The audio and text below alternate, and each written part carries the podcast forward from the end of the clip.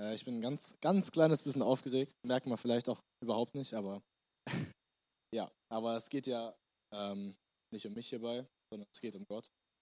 Und ähm, ja, ich will noch kurz beten. Jesus, danke, dass ich hier stehen darf, dass du mich benutzen darfst, äh, willst. Und ja, ich bitte dich einfach, lass alles, alle Gedanken von mir weggehen und sprich einfach du ganz durch mich. Und ähm, ja, lass mein, meine egoistischen Gedanken einfach weggehen und verschließ meinen Mund, wenn ich, ich Unsinn rede. Amen. Okay, ihr könnt einmal die Apostelgeschichte 3 aufschlagen. Apostelgeschichte 3, lese ich ab Vers 1.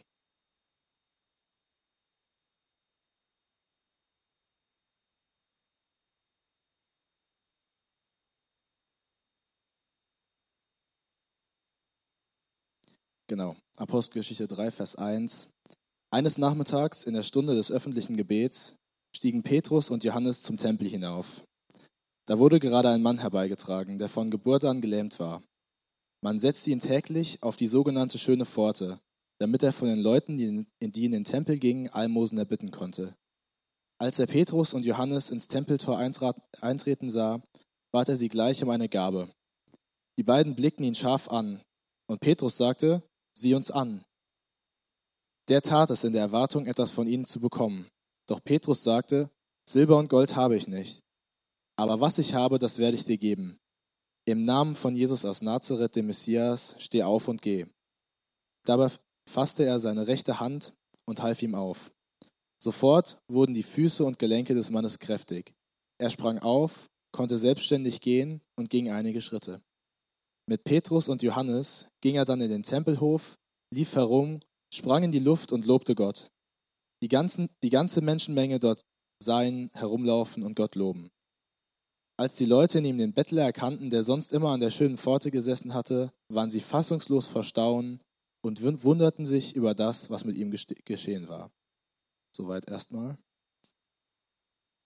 Ja, genau. Petrus und Johannes gehen jetzt zur neunten Stunde. Das ist 3 Uhr mittags, zum Tempel. Das war die Stunde, um die man zu beten pflegte. Das war ein Brauch der Juden. Also kann man eigentlich davon ausgehen, dass sie nicht zum Beten hingegangen waren, sondern um eben die Gelegenheit da zu nutzen und das Evangelium zu predigen. Und da sitzt jetzt an dieser schönen Pforte, sitzt der Gelähmte und bittet um Almosen. Und ähm, ja, Petrus kommt an ihm vorbei und sagt, sieh uns an. Und wie da steht, er erwartet natürlich, dass er was von ihm bekommt. Also würde ja auch eigentlich nicht so viel Sinn machen, wenn äh, Petrus sagen würde, sieh uns an. Aber Petrus hat weder Silber noch Gold für ihn. Das ist oft so ein, so ein Ding, dass wir denken, Gott hat jetzt was für uns, was materielles, irgendwas, was wir erwarten, aber Gott hat was viel Besseres für uns wie Petrus jetzt oder im Prinzip auch Gott was Besseres für den, für den Gelähmten hatte. Und jetzt geht Petrus zu ihm und sagt, im Namen Jesu Christi steh auf und geh. Und wenn ich jetzt der Gelähmte gewesen bin, äh, gewesen wäre, wär, hätte ich mich jetzt erstmal ein bisschen verarscht gefühlt, weil ich bin ja gelähmt. Also so, ich habe da ein kleines Video, so wie ich mich vielleicht gefühlt hätte, wenn ich der Gelähmte gewesen wäre. Samu?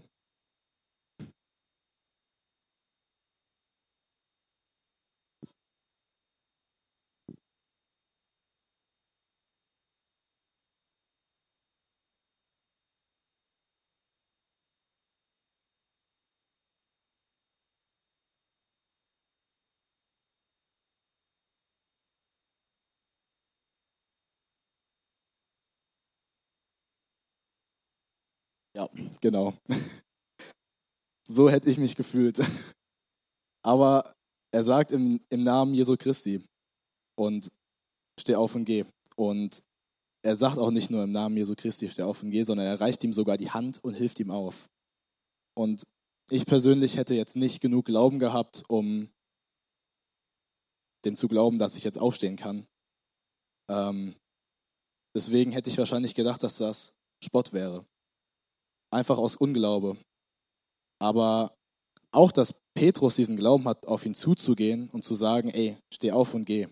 Gut, Petrus war immer fast forward, er hat immer schnell was gesagt, aber trotzdem ähm, ist das ein krasser Glaube. Und ihr könnt einmal Matthäus 17, Vers 20 aufschlagen. Matthäus 17.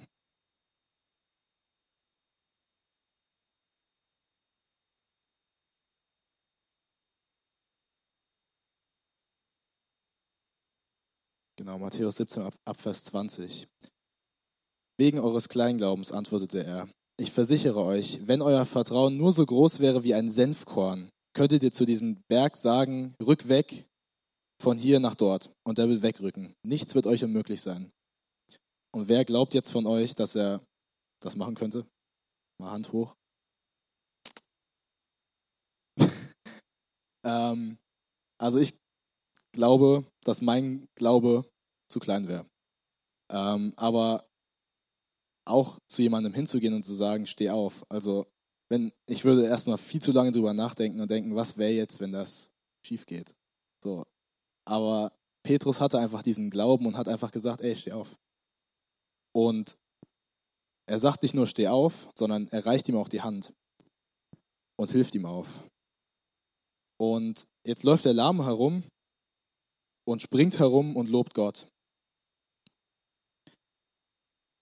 Also er war geheilt. Also er war sein Leben lang lahm. Er war von Geburt an lahm. Und auf einmal kommt jemand dahin und heilt ihn. Und anstatt Petrus zu loben, springt er rum und lobt Gott. Und er springt auch rum. Also seht ihr mich öfter rumspringen und Gott loben, weil er mich von der Sünde gereinigt hat? Ja, wahrscheinlich nicht. Ähm, weil man ist, man ist das irgendwie gewohnt. So, ist eigentlich ziemlich kacke, das zu sagen, aber ähm, für Leute, die aus christlichem El Elternhaus sind, kann das sein, dass das so ein bisschen selbstverständlich ist. Oder man hat so ein Pharisäer-Mindset und denkt, das steht mir auch zu. Ähm, so Enkel Gottes, meine Eltern waren schon Christen, deswegen komme ich ja jetzt auch in den Himmel. Ähm, es ist irgendwie so eine, so eine Art Gewohnheit. Vielleicht waren wir am Anfang, als wir zum Glauben gekommen sind, hatten wir Feuer, aber ähm, ja, oft geht einem so diese, dieses, dieses Feuer, was dieser, dieser Mann hatte, verloren. Da hatte ich, äh, genau, in Offenbarung 2, Vers 20, äh, 2, Vers 4, Entschuldigung. Ähm,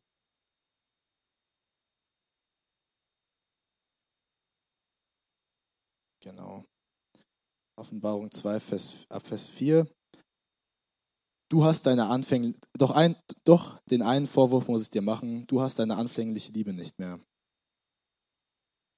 Diese anfängliche Liebe, das ist irgendwie oft bei uns verloren gegangen. Und wir waren nicht nur unser Leben lang gelähmt und können jetzt gehen, sondern wir waren sogar tot in der Sünde und sind jetzt lebendig gemacht. Und das ist eigentlich noch viel krasser. Da müssten wir eigentlich noch viel, viel mehr rumspringen. Ja. Aber der Gelähmte hat wirklich gemerkt, praktisch gemerkt, was Gott für ihn gemacht hat. Und er springt rum und lobt Gott. Und ich finde das, ich musste da lächeln, als ich das gelesen habe, weil er hat nicht nur Gott gelobt, sondern er ist wirklich in die Luft gesprungen und hat auch im Prinzip seine, seine Gaben, sein, sein Geschenk, was er von Gott bekommen hat, hat er sofort genutzt, um Gott damit zu loben. Und vielleicht ganz persönlich für dich auch, nutzt du die Gaben, die Gott dir gibt? Und wenn du sie nutzt, wofür benutzt du die? Genau. Ähm, dann können wir weiterlesen in, ähm, in Apostelgeschichte 3, Vers, Vers 10 jetzt nochmal. Ähm, genau. Als die Leute in ihm den Bettler erkannten, der sonst immer an der schönen Pforte gesessen hatte, waren sie fassungslos verstaunen und wunderten sich über das, was mit ihm geschehen war. Das hatte ich gerade schon mal gelesen. Ähm, aber sie haben den Bettler sofort erkannt äh, ist er im Tempel rumgelaufen und sie haben ihn gesehen und haben ge erkannt, das war der Bettler. Das heißt, er hat schon ein bisschen länger da gesessen ähm, und er war ja auch von Geburt an lahm. Und diese, diese schöne Pforte, das war sowieso der Haupteingang des Tempels, da haben viele Bettler gesessen und um Almosen gebeten, weil das halt so ein üblicher Ort war, wo viele Juden vorbeigekommen sind und die Juden haben auch immer was gespendet. Und ähm, ja, deswegen saßen da mal sehr viele. Und wenn die den sofort erkennen, dass er der Lahme war, dann muss er schon ein bisschen da gesessen haben. Und vielleicht oder ziemlich wahrscheinlich ist, ist Jesus da auch schon mal an ihm vorbeigelaufen, ohne ihn zu heilen. Und das, da könnte der Lahme jetzt vielleicht denken, warum? Er hat mich doch gesehen. Aber Gottes Timing ist immer perfekt und es ist immer dann, wenn es am meisten zu Gottes Ehre ist. Vielleicht hätte es Gott nicht so verherrlicht, wenn er, wenn er ihn schon ähm, direkt geheilt hätte, sondern an der Stelle war es eher zu Gottes Ehre, wenn, wenn Petrus ihn jetzt heilt. Genau. Dann ab Vers 11 weiter. Der Gehalte wich Petrus und Johannes nicht mehr von der Seite, und das ganze Volk strömte aufgeregt zu ihnen hin, die sogenannte Säulenhalle Salomos. Als Petrus die vielen Menschen sah, sprach er zu ihnen, ihr Männer Israels, warum seid ihr so überrascht? Was seht ihr uns so erstaunt an? Denkt ihr vielleicht, wir hätten es mit unserer Kraft oder unserer Frömmigkeit zustande gebracht, dass er jetzt gehen kann? Nein, es war der Gott Abrahams, Isaaks und Jakobs, der auf diese Weise seinen Diener Jesus verherrlicht hat. Diesen Jesus habt ihr an Pilatus ausgeliefert. Ihr habt ihn abgelehnt, obwohl Pilatus schon entschieden hatte, ihn freizulassen. Also es sind, diese ganze Menschenmenge rennt jetzt, rennt jetzt hin zu Petrus und geht scheinbar davon aus, dass Petrus und Johannes den Lahmen geheilt haben. Aber Petrus ist sich ja scheinbar bewusst, dass er dadurch die Leute sehr beeinflussen und in seinen Bann holen kann. Und er sieht, wie die, wie die Leute zu ihm kommen und er gibt sofort alle Ehre zu Gott ab. Er ist sich bewusst, dass er nur das Werkzeug ist und Gott der Meister ist, der das Werkzeug benutzt. Ähm, wenn jemand was Besonderes gebaut hat, irgendeine Holzarbeit, dann sagt man ja auch nicht, boah, das ist ja ein tolles Werkzeug, was du dabei benutzt hast, sondern man gibt natürlich die Ehre zu dem, der das gebaut hat. Gut, man kann sich jetzt darüber streiten, was für ein Werkzeug man benutzt, ob es jetzt Festool oder Makita ist, aber das ist meistens eher nebensächlich. Ähm da kann man sich jetzt auch drüber streiten. aber ja, er lässt sich erst gar nicht in den Kopf steigen, dass er den Lahm geheilt hat. Da war sicherlich eine sehr große Versuchung zu sagen, ja, das habe ich gemacht. Ich habe den gerade geheilt.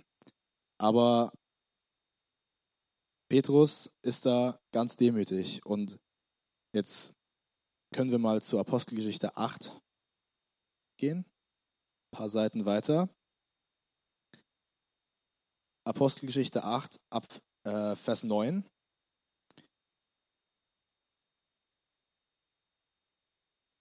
Genau, Vers 9. Nun hatte schon vorher ein Mann namens Simon in der Stadt gelebt, der sich mit okkulten Dingen befasste. Er behauptete, ein großer Magier zu sein und hatte das Volk aus Samarien in Begeisterung gesetzt. Alle waren von ihm eingenommen, groß und klein. Dieser Mann ist die sogenannte Kraft Gottes, sagten sie. Genau, das ist jetzt erstmal ein bisschen unwichtig. Jetzt kommt Philippus dahin und ähm, verbreitet das Evangelium und es lassen sich, kommen viele Leute zum Glauben äh, und lassen sich taufen und finden den Simon, den Zauberer, gar nicht mehr so toll, weil ja jetzt Gott da ist. Und dann wird Petrus dahin geschickt, um den Leuten den Heiligen Geist zu geben. Ähm, und jetzt in Vers 18 sieht dieser Simon das, dass ihm der Heilige Geist gegeben wird. Und genau, er bietet dem Petrus Geld an. Und in Vers 19 sagt er, gebt auch mir diese Macht, dass jeder, dem ich die Hände auflege, den Heiligen Geist bekommt. Und ja, er will irgendwie seine, seine Bekanntheit wieder zurückbekommen. Und Petrus sagt sofort zu ihm, zur Hölle mit dir und deinem Geld. Glaubst du wirklich, du kannst die Gabe Gottes kaufen? Nein, du hast keinen Anteil daran und kein Recht darauf, denn du bist nicht aufrichtig vor Gott. Jetzt überlegen wir mal, wenn wir zurück zur Apostelgeschichte 3 gehen, was passiert wäre, wenn Petrus bei der Menschenmenge schon so ein bisschen das geschmeckt hätte, wie das ist. Diese, diesen Ruhm, diese, diese Anerkennung, wenn er das geschmeckt hätte und sich gedacht hätte, oh ja, ich habe die geheilt. Das ist schon, schon krass. Ich habe eine ziemlich gute Beziehung zu Gott. Und was wäre dann passiert, wenn der Simon ihn dann gefragt hätte, willst du, willst du das Geld für die, für die Macht haben?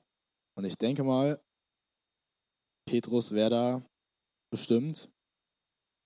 Also ich, wenn ich in der Situation gewesen, gewesen wäre, wäre ich dann auch gefallen, wenn ich schon das schon ein bisschen geschmeckt hätte und hätte das Geld angenommen.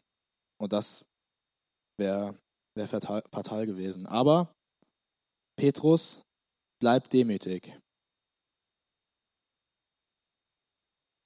Und ja, das gilt auch für uns, ob es jetzt Leute heilen ist wie Petrus oder wenn man so gut singen kann wie ich. Äh, nee, aber wenn man, wenn man gut Schlagzeug spielen kann oder was weiß ich, gut mit Technik ist, wofür nutze ich das?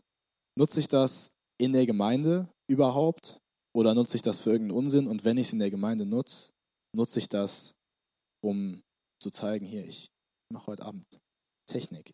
Ich stehe heute auf der Bühne und mache Ankündigungen. Ich leite heute Worship. Oder mache ich das, um, um Gott damit zu verherrlichen? Man muss nicht mal direkt sagen, ey, ich habe das hier gemacht, sondern man kann auch einfach eine charismatische Show machen und zeigen, wie gut die Beziehung zu Gott ist. Aber das ist nicht der, der Sinn von dem Ganzen. Der Sinn, der Sinn ist einfach, damit Gott zu, Gott zu dienen und Gott zu verherrlichen. Und ja, ich will dir noch zum Abschluss eine Frage stellen. Willst du sein? Oder wir haben auf, ein, auf der einen Seite haben wir Simon den Zauberer, auf der anderen Seite haben wir Simon Petrus. Jetzt kannst du mal das. Ah ja, genau. Welcher Simon? Welcher Simon bist du?